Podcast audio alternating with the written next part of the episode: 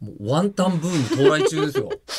何このさっきごいワンタン情報一週間この週末気になってしょうがなかった人いると思い ますよ。え僕の理解もう一回まとめていいですかお。願いしますこの世の中の初めには、うんこう混沌と呼ばれる神がはいいたとでいなまんしかた雰囲気としてうんドントンみたいな、おオンんノンみたいなのが出ると、そうこの世の混沌みたいな感じになると。そので雰囲気を出してます、ええうんでなんかそこから人の形を作ろうとして目鼻をこう砂浜とかにかけると一緒よね。そうそうみたそういなそ感うじでポンポンポンって書いたら、そのオンオンは死んでしまったんでしょ死んじゃったんです死よんでしまってでそこから、うわーってたゆたってるその姿がうん、似てるねっつってワンタンを作っ本当 か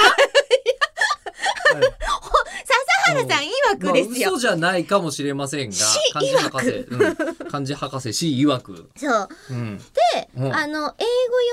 みで、うんカオスうんうんでキリオス、うん、コスモスの反対なんですって、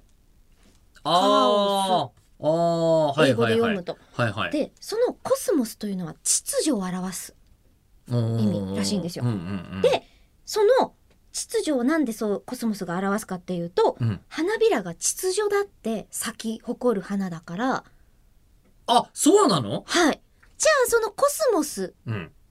が秩序を表すのであるならば、うん逆のものは混沌を表すであろうっていうふううんに英語でも表記されるようになったっていうこの二重の意味がちゃんと合致するようにうん英語でも漢字でも成り立ってるんですって。へえ。ねええ、でもそうするとですよ。今夜はワンタンうん。でしょ、まあた食べたくなった人いると思うんですけど。えじゃあ、ワンタンとコスモスってうん関連性なかったけど、ワンタンとコスモス並べると、すげえ深い意味を中国の人とか感じる可能性があるのそうそうそうそうそうそうなんですって。へえ。へえ。さあそんなこんなをしている間にですうんうよん、覚えてらっしゃいますかね皆さん、はい、なんですかえー、笹原さんに性行為を本あー番を表すもうびっくりしたでしょ、今いきなり。こんな話されて。今びっくりしたでしょ。うん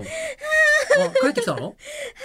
お返事が来ました本当ちょっと待って、ちょっと待って、ちょっと待って、でも、それ、あと45秒で多分無理なんで。あーそうですねあ、ええ今